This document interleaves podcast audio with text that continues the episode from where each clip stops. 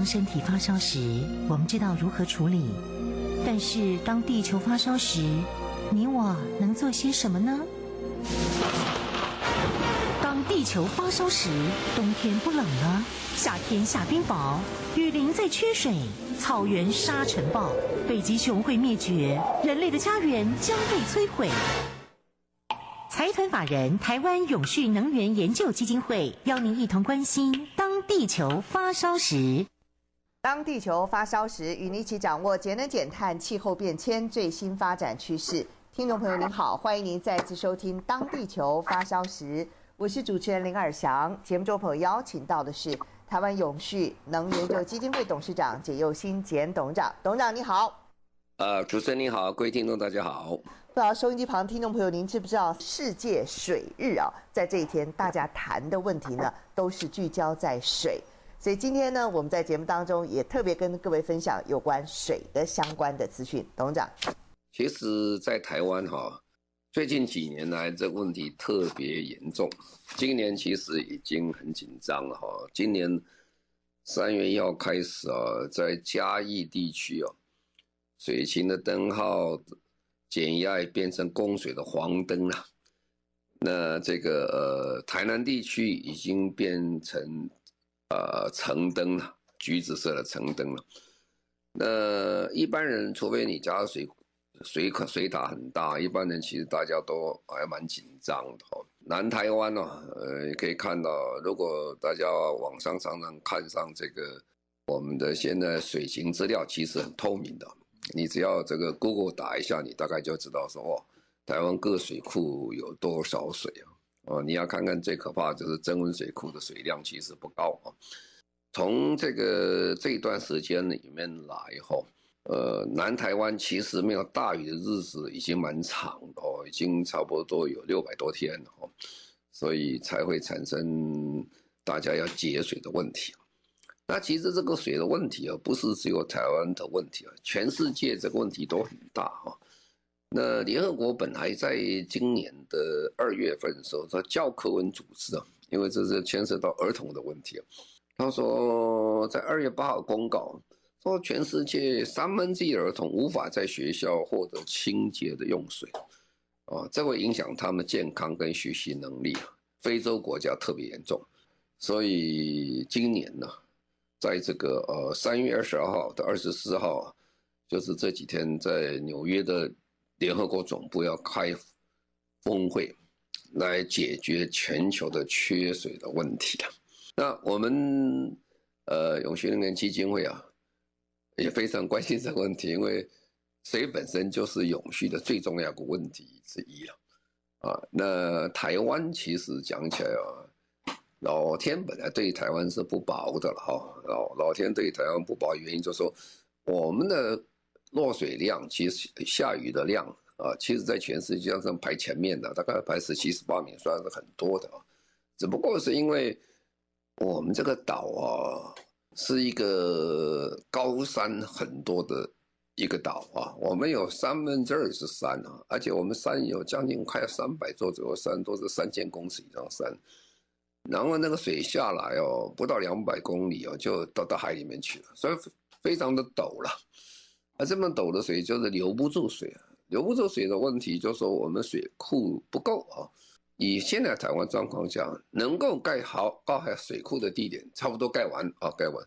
那再来就是说，现在要再盖水库，大家对他意见都很多，因为做水库基本上从环境的观点上，它就是破坏环破坏生态环境，所以你现在要跟呃做环境影响评估，跟民众去取得同意，说这个地方要做水库，通常是非常困难啊。所以环境影响评估很不容易通过再盖一个新水库。所以因此，如果在不能盖新水库状况下，那我们台湾要怎么做？不过要怎么做的问题之前哦，我们要想。我们对水的认知到底是对不对啊？还是有落差哈？这也是为什么我们今年第一次来做因应气候变迁永续水资源民意测调查最主要的原因啊。那我们就从南到北各县市去查了，呃调查一下，将近取得一千多个有效样本啊，那它标准误差在三 percent 以下。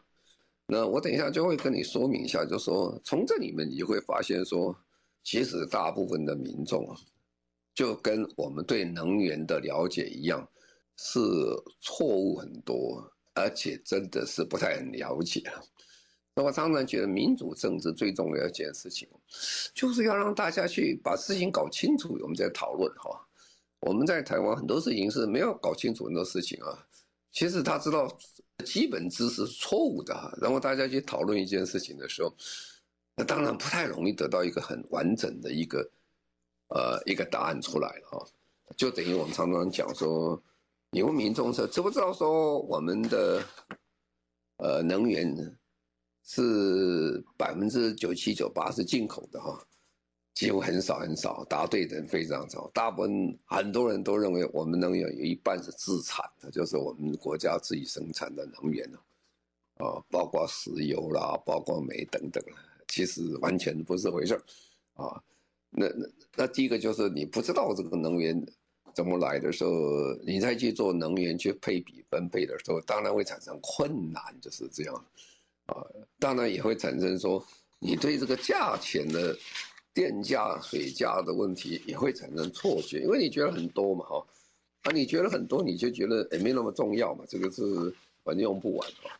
所以我们在做这个水的时候，也是问几个问题啊，就是说，呃，看看大家对水的知识的常识大概有多少。那我们第一个要问啊，你知道哈，目前呢，台湾所有的水资源的来源是什么地方哈？我们这是复选题了哈，那我们要问的河川水哈，就河河河，你家平常用这个水哪里来的？河川水、水库水、地下水哦，海水淡化啊，这个很有趣哦。我们这个民众认为，百分之六十二点五的民众认为是从河川水来的，但是百分之九十四点一是从水库水来的，那地下水占百分之六十九点五啊。那海水淡化占百分之四十，呃，四十四点八哈。那这个跟实际上的误差是非常非常之广，因为刚才讲最多的大家是从水库水来的了哈，再来说地下水百分之六十九，再来河川水，呃，刚好是颠倒哈。我们其实最主要的水的来源是从这个河川水来的啊。河川水来的，其实水库水占的比例并没有那么高了，更不要谈说是海水淡化。海水淡化在外岛离岛是是很重要的啊，有时候它也没有河川水，什么都没有说。但是台湾本岛的海水淡化比例是非常非常低的，什么时候才忘了海水淡化了？真正很紧急缺水才会用到，因为海水淡化价钱是非常之高啊，哦，海水淡化基本上是需要大量的能源投入进去，它等于能源在换水啊，啊，换出来的水除了净水以外，还有很多的废水在里面，这废水还要再去做处理啊，其实是一个很贵的一个一个状况，所以大家就晓得，其实水库水占的比例很低啊，你看到水库那么大啊，其实。水库水并不是真的讲的那么高了哈，所以我是觉得就是说，第一个，我们这个呃，大家对水的来源呢哈，讲起来是呃了解的跟这个跟实际上是会有比较大的差异哈。那么再来就问说，哎，这个国内的我们用水通常分三个方向啊，第一个就是生活用水，第二个是工业用水，第三个是农业用水哈。那大家的感觉是什么？谁用最多了？工业用水用多百分之六十五点一，那么再来谁了？生活用水百分之十九点一，啊，而农业用水百分之十二点三，十二点三左右。这里面又产生一个很大一个落差颠倒了哈。其实台湾用水最多是农业啊，农业用大概百分之七十左右。那第二个用是生活用水，大概百分之二十左右，真正的工业用水只用百分之十左右。那为什么大家会得到一个错觉，就是说工业用水用了百分之六十五点一呢？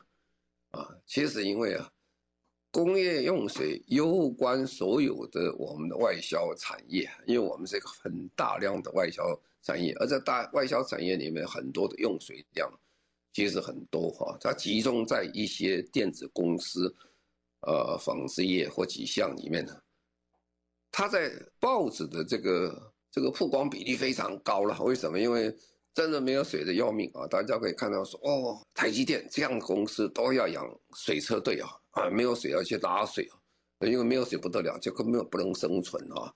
啊，每个这个呃电子厂到真正缺水都很紧张啊，大家就是到用水车去买水啊，啊，所以大家会讲哇，这个是缺水缺水，他们用水用很多。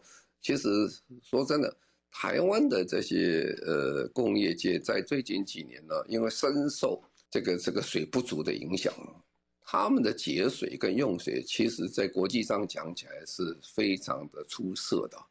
一个公司进到水来以后，它可能用到五六次、七八次或者更多次的水的循环一直在用，剩下的那些掉有些蒸发掉的啊，有些这个呃其中。方式没有啊，大部分呢，它能够节省水都节省了。即使是这样的话，它也不会用台湾的百分之十左右。所以我们就回过来就问两第二件事情，就是说那那那能能节省呢？节什么水呢？生活用水大家就要就很重要了。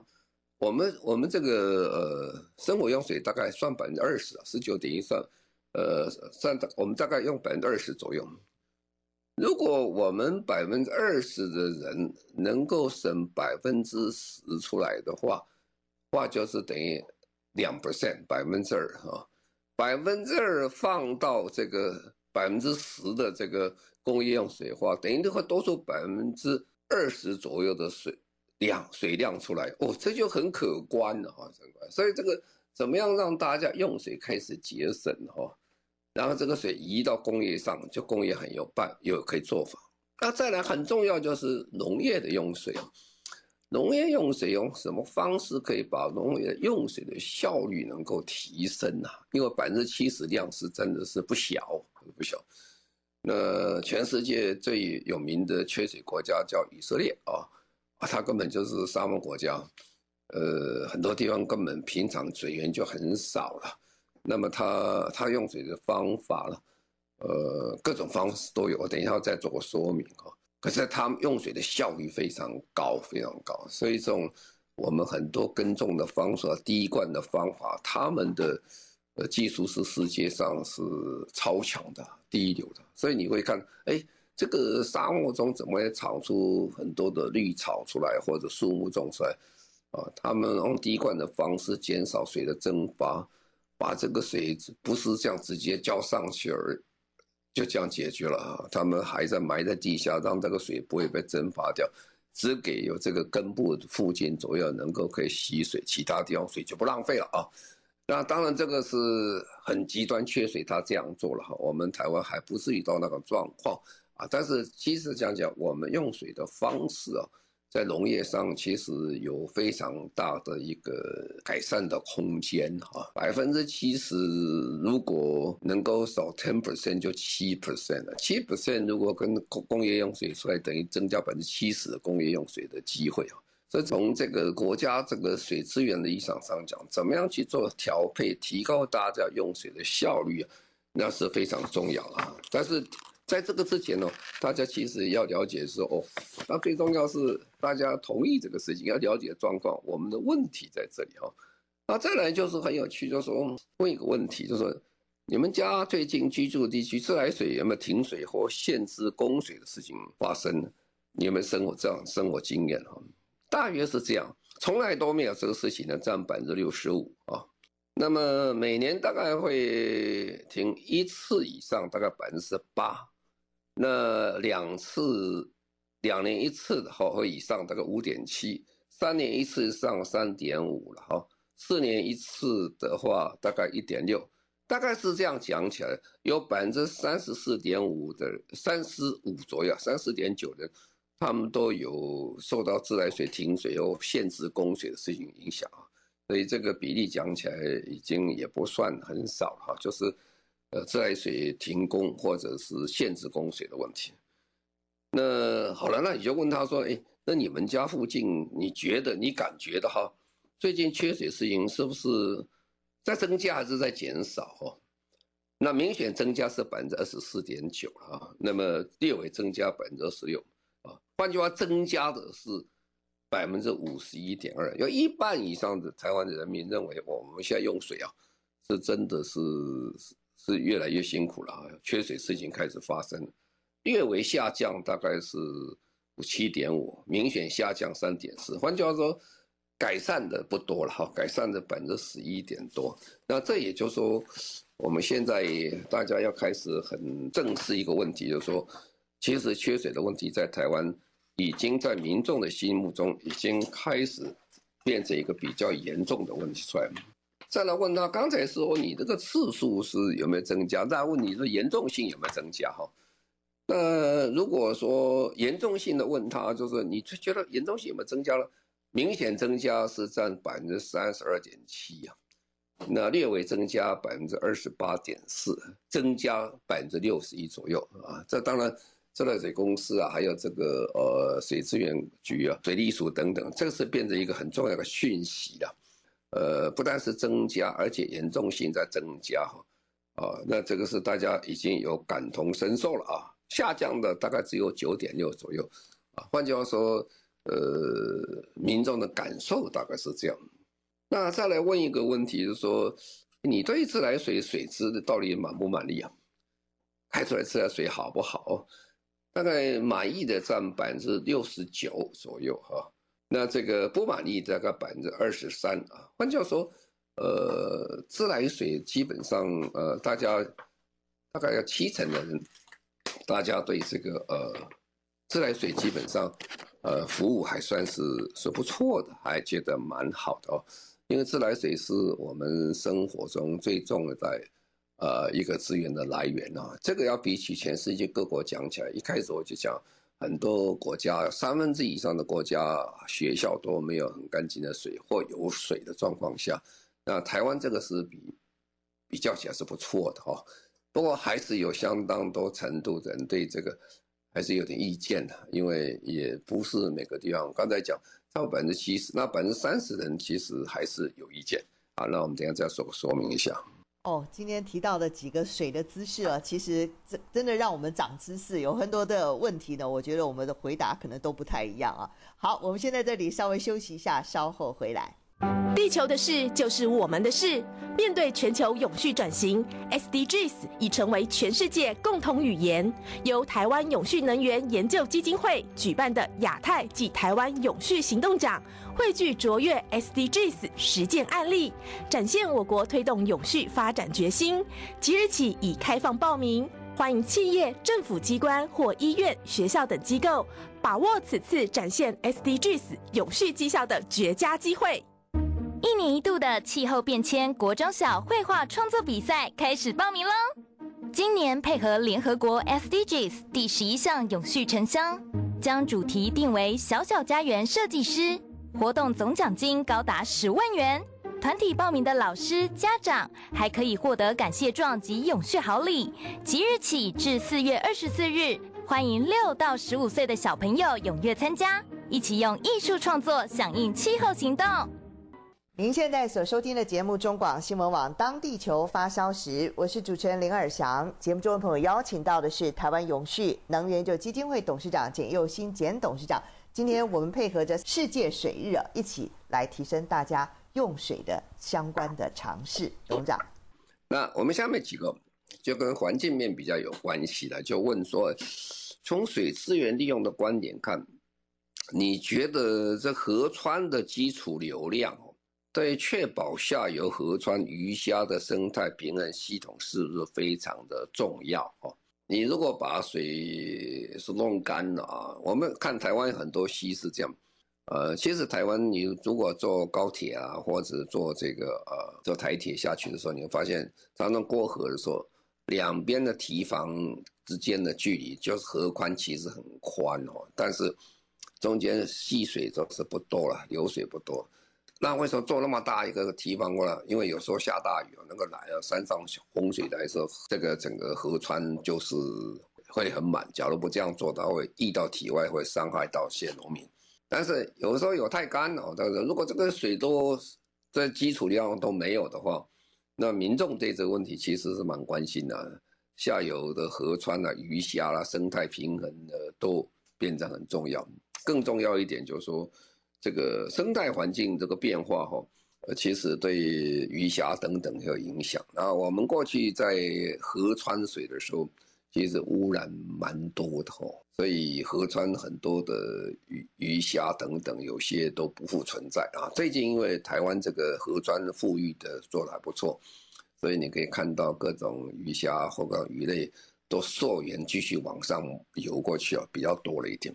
好，那再来就说全球气候变迁的影响导致水域生态环境的改变。请问，呃，你对气候变迁造成生物种类减少的影响严不严重？哈，这就直接就想到在气候变迁的问题了。哈，我这个答案起来都是蛮蛮惊人的，这个的一致性蛮高的。认为非常严重占百分之六十一啊，让有点严重的百分之三十，大概。气候变迁影响水域生态环境，严重性到九十二点三了。哦，这个答案几乎是一致性的，不严重的剩下百分之八点五左右。就大概了解就是说，整个台湾的人民啊，对气候变迁影响台湾的水域生态，是的确是非常的关心的，非常关心。有位教授常常讲，那气候变迁如果是一条鲨鱼的话，哈，那个鲨鱼的牙齿就是水资源。因为水资源是直接立刻造成说气候变迁对人类最大的影响。台湾还好哦，台湾还有水哦，有些地方连水都没有啊，水都没有变成大幅的移民了。像中东啊、叙利亚等等地方，它所以开始战乱的原因之一，就是因为长期的干旱之后，造成很多人必须迁移他的家园到别的地方去，所以造成。非自愿性移民啊，他不得已，他求生存的，啊，他才产生这问题，啊，那我就我再问一个问题，说，那你如果气候变迁了，是不是跟台湾缺水有关系？这个其实跟我刚才讲这个教授讲的话是相同，非常相关占百分之五十九，部分相关占百分之二十八，总共相关占百分之九十四了。换句话说，几乎是等于绝对相关的了啊，不相关大概只有二点八左右。气候变迁在最近几年，虽然大家对气候变迁的认知不是真的清楚到哪儿去，但是整个大方向大家晓得，气候变迁会造成什么地方的灾害，倒倒是很清楚的啊。水是造成了我们今天，呃，有气候变迁造成缺水的问题啊，影响是非常大。那请问你啊，就是另外一个问题啊，请问你对气候变迁对水资源管理会带来什么影响？那第一个。就是提高缺水事件发生哈，百分之八十六啊，这是很清楚，没水了，没水的这是缺水，就是气候变迁产生影响啊。第二，水质就不好了啊，因为缺水以后呢，来了剩下的水啊，泥沙多问题其他很多，那么影响水质。再来，呃，如果你突然要来暴雨的话，那个水不太能用哦，常常看看就这个。这个几个暴雨下来，那么哇冲下来，连水库颜色都变掉了，因为说泥沙太多，所以这个水质就不太好。然后增加我们的水水资源的调度的困难。有些水是有水啊，但是很脏也不好用，你调度起来非常困难。那最糟糕的就是说降低我们水资源设备的安全跟寿命啊。其实。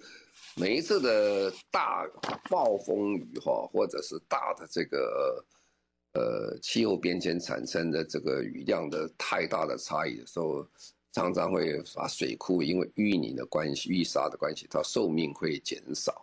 那再请问一下，就说，哎，你认为国内哪些现行水资源的经营管理策略方式，能够因应气候变迁所带来的影响？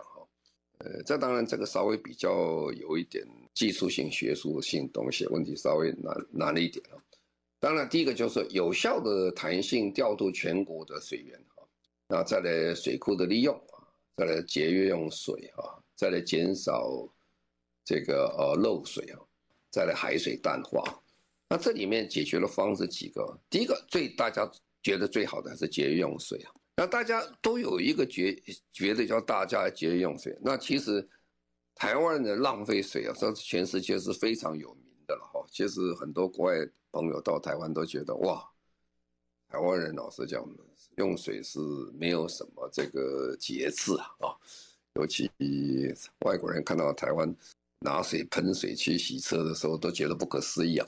因为国外的水比台湾贵很多了。以台湾的水价讲起来，很多国家欧洲水价它不是比我们高一倍而已了，四五倍的多多是，很多都是这样。如果我们家的水费突然乘上五倍的话，我想各位就有心痛的感觉。所以我们常常讲以价质量。因为我们的水费是不照这个水的成本去算的，我们的水费是告诉历史的价钱啊，然后经过选举之后，没有人敢提高水价，啊，造成其实自来水公司是年年真正讲都在亏损的啦，所以他也没有太多的钱去做所有的这个维修啦、设备更新啊等等啊，所以我们虽然有自来水，为什么品质不好？有些地方管线太旧啊。那么都没有在更新之后，当然会产生漏水啦，或者等比较呃其他的锈蚀的问题啊。那另外的就是说减少漏水了。刚才讲漏水的比例，台湾已经花了好多的精神去减少漏水，因为我们经费不足了，没有真正去替换更新很多多几十年的这些呃水管了，就像你家里一样，一个家里如果我们一个大楼如果有三三三十年以上的。这个房子大概经常都有，或某一楼会漏水出来，因为这个地震啊什么影响很多啊。再来就是说海水淡化，大家认为海水淡化呃跟污水处理的问题，大概百分之八十认为是这样。但是海水淡化是我个人是觉得以台湾的立场是不足取的哈啊，最主要的原因就是海水淡化它是要消耗很多的能源，同时。因为消耗能源会产生非常多的二氧化碳啊，这是双重的一个损失啊。那造出来的水其实价钱远超过我们想象之外的高啊。那这这个是对台湾讲起来，我们还没有到那个程度，我们还有很多可以利用的水啊，还有些污水处理等等啊，这些都是我们真正要开始加把劲加油的地方。好，我们先在这里稍微休息一下，稍后回来。地球的事就是我们的事。面对全球永续转型，SDGs 已成为全世界共同语言。由台湾永续能源研究基金会举办的亚太暨台湾永续行动奖，汇聚卓越 SDGs 实践案例，展现我国推动永续发展决心。即日起已开放报名，欢迎企业、政府机关或医院、学校等机构把握此次展现 SDGs 永续绩效的绝佳机会。一年一度的气候变迁国中小绘画创作比赛开始报名喽！今年配合联合国 SDGs 第十一项永续城乡，将主题定为“小小家园设计师”，活动总奖金高达十万元。团体报名的老师、家长还可以获得感谢状及永续好礼。即日起至四月二十四日，欢迎六到十五岁的小朋友踊跃参加，一起用艺术创作响应气候行动。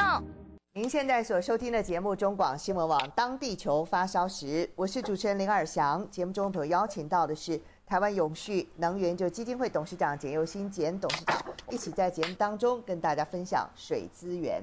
董事长，再问一个比较大家会觉得，诶，觉得好像有关系没关系？就说，你认不认同缺水的时候，以用农业用水来支援工业及民生用水哦？这是一个很大的社会问题啊！有些人是坚决反对了，觉得这是农业用水不能减少，去支援工业用水和民生用水啊。那这个大概是怎么样呢？认同的啊是百分之十啊，有点认同百分之二十九啊，说可以把这个农业用水来支持工业用水、民生用水，大概百分之三十九左右，四成左右。不认同的啊，大概五十二点七啊，哦，其中这个非常不认同的百分之十三点九。换句话说，这个是一个比较敏感的一个社会问题了。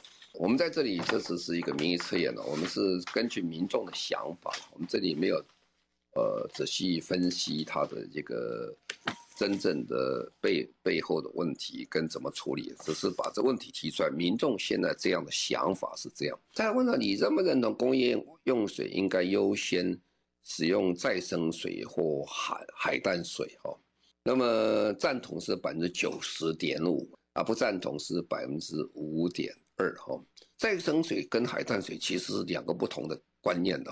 再生水是大部分的国家现在都会把它家庭废水哈，经过污水处理管以后，然后我们再去把它重新把它净化以后再使用啊。这个做的最成功的是呃新加坡啊，它做的非常好啊，它甚至做出来还可以人人来的喝都没有问题。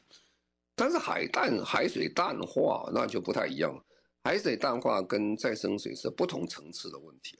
啊，因为我刚才讲，海水淡化会使用大量的能源，而会产生大量的二氧化碳出来，啊，所以你同时变成增加国家能源使用跟二氧化碳的排放的时候，对我们现在要求减碳的时代要进化的时候，这是一个反其道而行了，啊，但是呢，呃，不得已的时候啊，比如说你在外岛，你没什么可以选择嘛，你有时候海水淡化，但是在台湾呢，它是应该是选项啊。但是其实不应该是在前面的选项，因为还有很多我们还可以做的事情还没做完啊。因为其实台湾的水刚才讲，台湾水的真正的很多地方的浪费比例还是蛮高的哈。怎么样去调节中宏观的处理这个事情变成很重要。再来问就是说，嗯，你认为哈？台湾哪些水资源开发案哈是比较有效的哈？那第一个，呃，开发传统的水源呐、水库啦、拦河坝啦、人工湖大概百分之七十七啊。那么设再生水厂的百分之八十九哈。